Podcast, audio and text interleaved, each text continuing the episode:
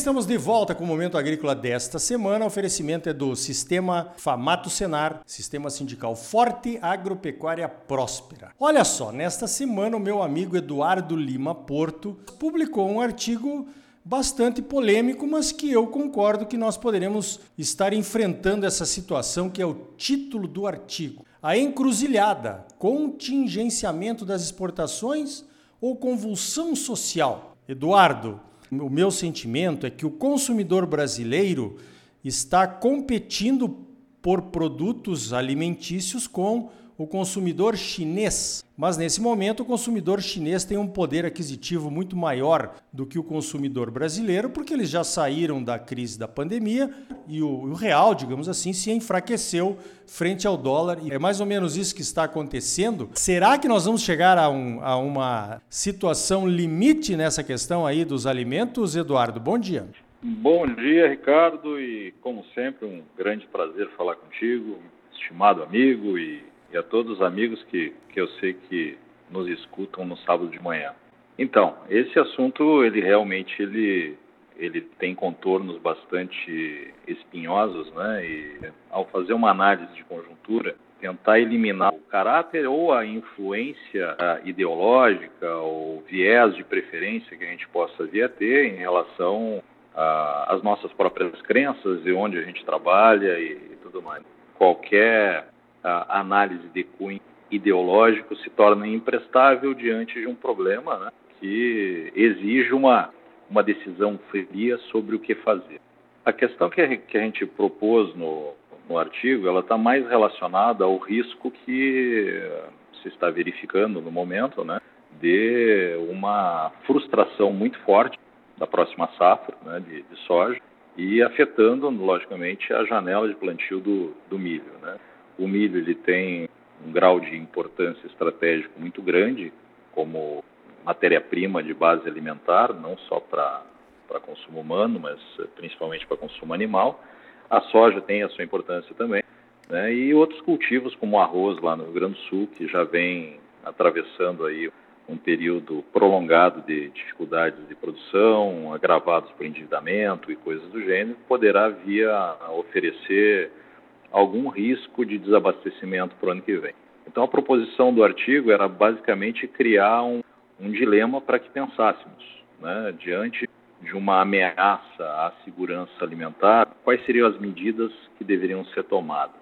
Essa foi a primeira proposição.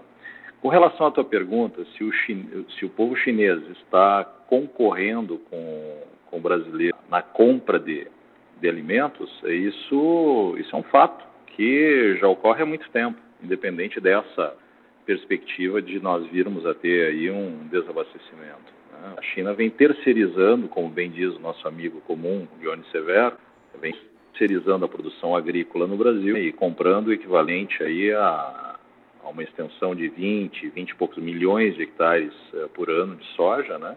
A competição por essa originação de, de produtos ela é muito evidente e se demonstra a partir do, dos prêmios de exportação que são oferecidos para o produtor. Né? Então, o produtor tem duas opções: ou ele vende para a indústria doméstica ou ele vende para exportação. Quando há uma, um, um prêmio sobre o preço de Chicago, uh, significa que o nosso produto ele está tendo um valor adicional, um valor percebido maior lá no destino, que vem justificando ao comprador oferecer mais do que aquele valor nocional que a bolsa nos indica.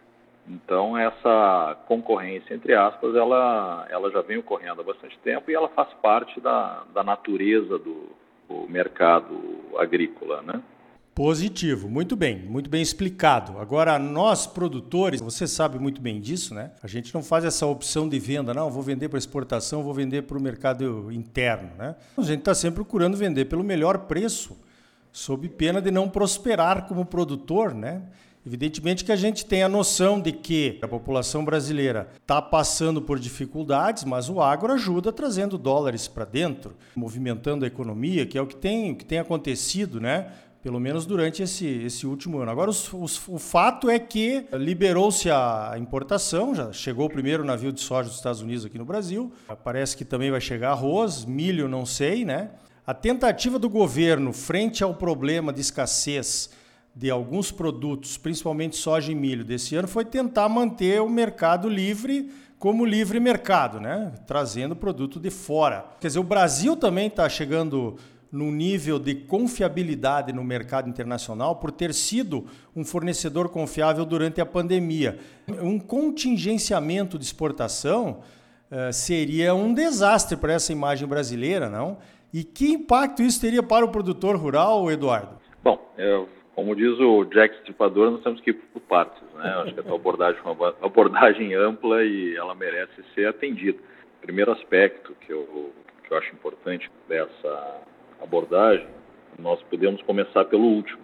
Qual, é, qual seria o impacto para o pro produtor? O contingenciamento de exportação, ele sempre traz impacto para o produtor na medida em que ele afeta de maneira drástica, né, toda uma movimentação física. Né? O escoamento ele acaba sendo uh, bastante prejudicado. Nós não temos estrutura de armazenagem satisfatória. Qualquer uh, situação que é, cria embaraços para a movimentação física é, do produto dentro do, do, país, se não houver exportação, haverá a perda né, física por deterioração e, e coisas do gênero do produto agrícola, principalmente soja. O segundo aspecto realmente é o desgaste comercial, porque não só se trata de, de romper contratos pré-estabelecidos, né, que são construídos com bastante tempo de antecedência e que implicam muitas vezes na destinação de recursos uh, bastante antecedência, né? Quando um importador chinês decide comprar um, navio de, de soja, ele já tem que preparar toda a linha de crédito que vai dar suporte a essa operação. E normalmente nós estamos falando de uma antecipação de ciclo financeiro ou antecipação também de, de, recursos da ordem de 90 a 120 dias antes do produto chegar uh, ou ser disponibilizado no, no, no porto deles. Né? Então, qualquer descumprimento numa programação previamente estabelecida gera danos bastante acentuados para os clientes. Por outro lado, no que tange ao, ao impacto sobre o, sobre o agricultor, é lógico que isso impactará a liquidez do produto que o agricultor produz. Exemplo que aconteceu na Argentina, eh, qualquer mecanismo de contingenciamento de exportação implica também num sistema de monitoramento de preço. Né? Então, significaria dizer, uma desestruturação do processo de precificação daquilo que nós uh, produzimos. Eu acho que seria realmente muito muito negativo para a economia como um todo e a recuperação do setor seria muito lenta depois de uma, de uma situação como essa. Uh, muito bem, é claro, né, Eduardo, que ninguém quer que chegue um governo confiável como temos aí agora, ninguém quer que esse governo confiável chegue a um extremo de ter que sofrer com protestos populares, né, por conta de desabastecimento ou coisas do gênero. Realmente não seria uma boa para o nosso Brasil agora, né? Então eu, eu, eu te perguntaria assim para encerrar a nossa conversa: qual seria a solução? Você teria alguma dica, alguma, alguma ideia aí para que as duas coisas não acontecessem ao mesmo tempo? Um desabastecimento por conta de excesso de exportações e por conta do desabastecimento alguma convulsão social? Qual seria. Uh, como é que você antevê um futuro alternativo aí para isso? Bom, uh, eu acho que a gente tem que separar também a situação por partes, né? Uh, analisando a criticidade de cada um dos produtos que podem vir a ser a estarem submetidos aí a uma situação de ameaça de, de abastecimento, né? Ou de atendimento de contratos previamente estabelecidos. Eu vejo muito difícil que o governo intervenha no mercado de soja. O mercado de soja é mais complexo, ele envolve valores uh, significativos né, e um, um volume de, de, exposição com o exterior que nos trariam problemas uh, muito sérios se viesse a ocorrer algum tipo de controle nos moldes argentinos. Agora, outras commodities, como o arroz, que aí sim tem, tem uma preponderância do consumo interno, uh, eu recomendaria né, caso se confirme uma quebra na produção de arroz, né, eu realmente recomendaria que o governo contingenciasse as exportações de, de arroz. E com relação ao, ao milho, eu colocaria atenção sobre a, as exportações de milho, apesar da gente ter crescido muito como, como exportadores nos últimos anos, uh, existe a necessidade desse, desse produto estar presente no mercado interno e nós não podemos deixar que a, a indústria de carnes e, e enfim, os outros uh, segmentos que transformam o milho e que levam alimento direto para o consumidor venham a sofrer com desabastecimento por conta da, digamos, de uma elevação das exportações de milho, que até porque o mercado de milho também no exterior está bastante pressionado, com estoques aí beirando a situação crítica. Né? Então, nós temos que, nesse sentido, ter um, uma, uma avaliação muito, muito forte da, da conveniência dessa exportação no momento de, de conflitoso como esse que está se desenhando no cenário. Claro está que tudo isso depende né, da confirmação de uma série de fatores que a gente torce para que não, não ocorram.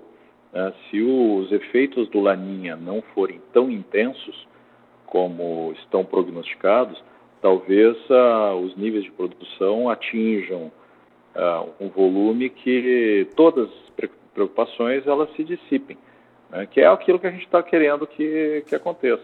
Agora, não, não podemos ignorar uh, um, uma tempestade que está em formação, né? E, e, temos que ter pelo menos um roteiro do que fazer, né? Uh, caso uh, algumas coisas aconteçam. Aí. Então, o objetivo dessa chamada de atenção foi justamente esse. Muito bem, Eduardo Lima Porto. Evidentemente que o nosso tempo é curtíssimo, infelizmente, mas você pode voltar outra hora. Vamos deixar as pessoas ruminarem essas suas colocações, né? O cérebro é ruminante, eu sempre falo isso. O que me vem à cabeça agora, ouvindo as suas considerações aí, seria o velho e bom estoque regulador, né? Do governo, que acontece normalmente quando os preços estão baixos, mas também serve para uma situação dessas de preços aquecidos aí. Eduardo, parabéns pela, pela tua abordagem do assunto. Eu acho que é muito oportuno, a gente tem que entender, né? tentar antever o que pode acontecer, eh, sem viés ideológico nenhum. E obrigado pela tua participação aqui no Momento Agrícola. Eu que agradeço a oportunidade de estar falando contigo, a paciência dos que nos ouvem e, e reforçando, esse cenário não é, do de, não é do meu desejo, tá? Eu realmente desejo estar absolutamente errado e que as coisas caminhe dentro do perfil de normalidade que nós nos acostumamos. Então tá aí. No próximo bloco vamos ouvir a indústria de óleos vegetais a respeito desse mesmo assunto, o cenário para 2021. Vamos conversar com André Nassar, presidente da Abiov. Para saber mais, continue ligado, é logo depois dos comerciais. E ainda hoje, fomos também ouvir os produtores de carnes. Voltamos em seguida com mais momento agrícola para você, no oferecimento do Sistema Famato Senar. Sistema sindical forte, agropecuária próspera. Voltamos já. Música